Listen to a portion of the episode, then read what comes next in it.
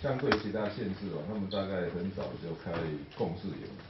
那我当时说，我们要把它制度化。最近从在过去一两年了，不管去以色列、去荷兰嘛，哈，我们欧洲看看，有很多的想法哦。也利用今天这个机会跟各位首长讲，我想各位首长都晓得嘛，你们出国的考察的经费，我几乎从来没有删过。我想鼓励大家去看一看，因为台湾毕竟不是世界上最先进的国家。所以，大家去看看别人有什么好的东西哦，带回来想一想，我们是不是可以借鉴？我这几天去以色列哦，就发现哦，你想想看哦，全世界到现在拿诺贝尔奖大概一千人左右，那个犹太人占了两百个，大概二十 percent 的，相当惊人。而且以色列建国到现在，诺贝尔奖也十二个，相对于台湾，我们到现在为止应该算是零。可是很奇怪的，以色列的国小、国中哦去做那个那个评量呀，学习评量，在全世界排名不高哎。我们台湾反正比他高很多，所以表示什么呢？我们的教育嘛，叫小时了了。当然我也知道为什么，因为在以前我们台湾是 OEM、OD 代工产业，所以要训练的是熟练的工人。我们很少在训练老板的，从来没有在训练老板。那以色列是倒过来，他是一开始就是训练老板，所以所以他的逻辑思考什么都跟我们不太一样。那 这个有思考的这种有从小就开始培养思考力的的国家，这样给我们什么样的启示？第一点啊，台湾终究要从 OEM、ODM 嘛走向 OBM，就是说 我们要品牌要要那个不太可能是永远停留在代工。如果代工的话，就要训练大批哦熟练的工人。可是如果走向那种自创品牌，就开始在研发，所以整个教育要不太一样。但是为什么在这一段时间，我们台北市包括双语教育的、国际教育、实验教育，哎，我开始在推广，因为我们不能再把。在教育上，我们不是把学生当作矿物来炼锻制造一样，我们把它当作生物培养。那在以色列，我们看到什么？所以我就看到这个政府实在是很有脑袋。因为比方说他办那个全球市长会议，因为我发现在前面三十二届里面有去参加的，现在当总统了、当首相的一大堆。所以后来才发现说，以色列在邀请的时候，他邀请的就是有有有有计有计划，找那个投资报酬率最高的去去以色列参访。那我回来就说啊，你看哦，我们台北市每年在办智慧城市展，你知道，我们邀请很多全世界的市长来，我们在邀请人家说有没有战略在里面，后来问起来没有战略，所以你看呐，单单这个动作也就差很多了。那再去看哦，以色列是高中毕业一定要去当兵三年，所以后来发现哦，以色列那个八八二零部队，就全世界最可怕的网军部队。听说当年那个伊朗的那个核子炉是网军侵入，把那个加速器搞坏掉了。他从高中就开始跳，你知道，数学比较好的，会写程式的，有一批人跳。这一边当兵的时候不是去拿枪，直接去当网军。然后他一毕业，他挑那个好的，可以培养的，继续进那个大学进研究所。他甚至哈，他们那个叫那些网军出去开治安公司。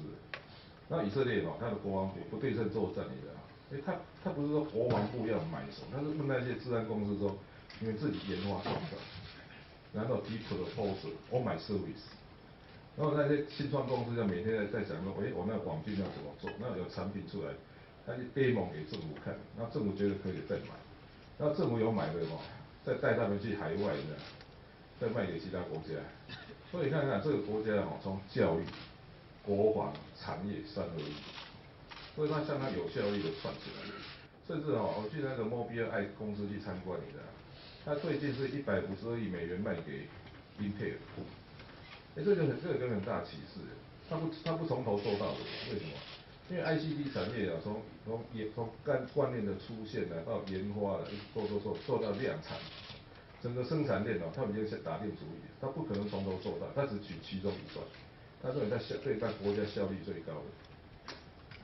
所以，所以他他做那个程度，他就毫不犹豫，一百五十亿卖给英特尔，他就不会想说我要做到最后电动车出厂，因为如果进入电动车大量生产，那怎么拼得过 Tesla 跟那个中国？所以他很清楚知道我什么可以做，什么不能做。那最后我们要跟他讨论到说，台湾对外面啊，我们现在台湾对大陆哈出口四十 percent 的，进口是二十 percent 的，所以占总贸易量是三十 percent 的。这一看你在，他就说啊，你们这个有个地方有问题。他说什么？他说以色列被阿拉伯国家包围，说他对外贸易哦，在做品项选择的时候，第一个条件是什么呢？重量不可以太大，运费不可以太高。因为如果重量太高的话，他要出输出输入，一定只能跟作为阿拉伯国家做贸易。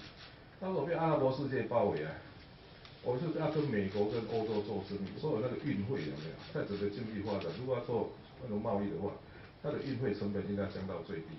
所以你们知道哈，全世界最大的钻石切割中心在哪里啊？在以色列。钻石你知道吗？你就可以想象，它的运费相对它的贸易额是量最小。所以，所以后来发现哦，它连国家产业要发展，你知道吗？我我的环境是怎样？那我要怎么做？他每一个动作都讲得出他的理由。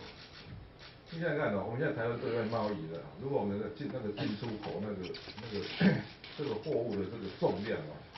在运费占相当高的话，你不跟大陆做你怎么办？因为大陆最近啊。所 以你看以色列哈，它在经济发展、在产业发展、在国防发展、在那个外交发展，它每一个动作都是想很久。我自己当台北市长三年了，最大感触，我们台湾哦，我每次说有任期的选举制度嘛，加上没有历史观的政治人物，造成这台湾政治最大的问题。台湾几乎没有长期规划，以台北市为范围的都市计划最后一版，你看。一九三二年，从一九三二年以后，台北市就没有以全市为规为范围的都市计划，听起来很搞笑嘛。我们才从来，我们只有分区哈，分区的这个通盘检讨，我们没有用整个台北市的检讨。那所以这个告诉我们什么？你知道？其实其实哈，我去荷兰阿姆斯特丹的时候，去看那个自行车系统，因为荷荷兰阿姆斯特丹，它每上面的自行车系统觉得很骄傲，我还特别找那个都发局的一个长官陪我去看。我看了看说，哎、不错不错不错。我说哇，你这做得很好，那、你们怎么做到？他讲第一句话就知道问题在哪里。他说我们花了四十年。所以所以我也发现哦，整个市政你知道吗？如何能够方向确定，那大家都知道它是对的，那是按部就班前进，这是目前整个台湾政治必须要建立的。未来二十年呢，台北市最大的发展就两个，TOD 跟 EOD，以交通为导向的都市计划，因为环状线要做，万大线还有信义东连线。坦白讲哦，TOD 这件事情哦，三十年前就要做，当年就是没有想到，以交通为导向的都市计划，所以在在捷运站旁边，它的容积率要不一样，然后那个在捷运站旁边是要住的，那捷运站你捷运站中间那些空地才是摆学校的公园，那整个都市规划效率会比较高，这些都很简单的道理。我去日本大阪一看，我就知道，哎，你说哦，这 TOD，可是我们要问的是。三十几年前，台湾开始规划捷运的时候，为什么没有这讲话？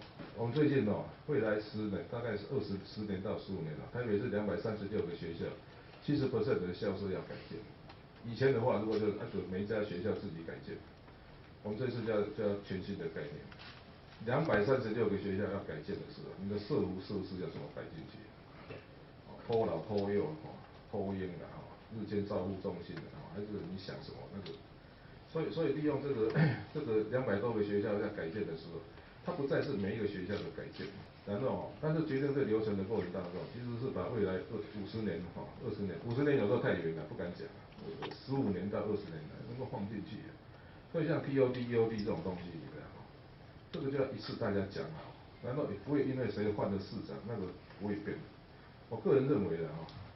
过去二十年里的，从二两千年之后，它政治最大问题是文官制度被破坏，后来再也没有办法能够按照科学去做决策，这是这是我认为最大的问题。那当然，面对这种问题，你知道吗？我们要怎么去解决？那这是好问题。这个礼拜市政府有跟大家讲，工程完工以后做事后评估，那再回去检查十年前这个工程的那个可行性评估，到底在 SOP 的或 flow chart 的，都是它的评估方法有什么地方不对。因为我最近把我任内第一个任期几个大完成的重大工程啊，包括兴隆国宅的哈，还有那个那个网球场拿出来看，你知道吗？现在在一年后的评估的结果，跟当时写那个可行性评估差太多了，这表示那个有问题。啊，所以按说是啊，环评的目的，你知道？我每次说哈，转型正义三原则，第一个是解决现在的问题。至少我们在做那个 review 的时候，就发现，哎，巴德停车场，你知道吗？那个假日跟不同时间的差别会还可以做得更大，因为他发现在不同的时间，它的那个使用率不一样。我一看就说，哎，这个，所以哈，环险哦，第一个是解决现在的问题。我一看就说啊，这巴德地理停车场，它的那个差别会比较更大，因为很明显嘛，它在建通时间一百不正的，会建通时间降到三成或者降到很低，会有差别会去处理。第二点，其实更重要的目的是什么呢？防止它以后再发生。所以如果我们在检查说台北是台北网球中心，你知道，北部网球中心呢，或者我们那个兴隆国仔，我们几个重大建设，然后在事后的那个评估，你知道，一年后的评估跟 当年那个在写可能性评估都差很多的时候，那我们当年那个评估是哪里出问题，要不要修啊？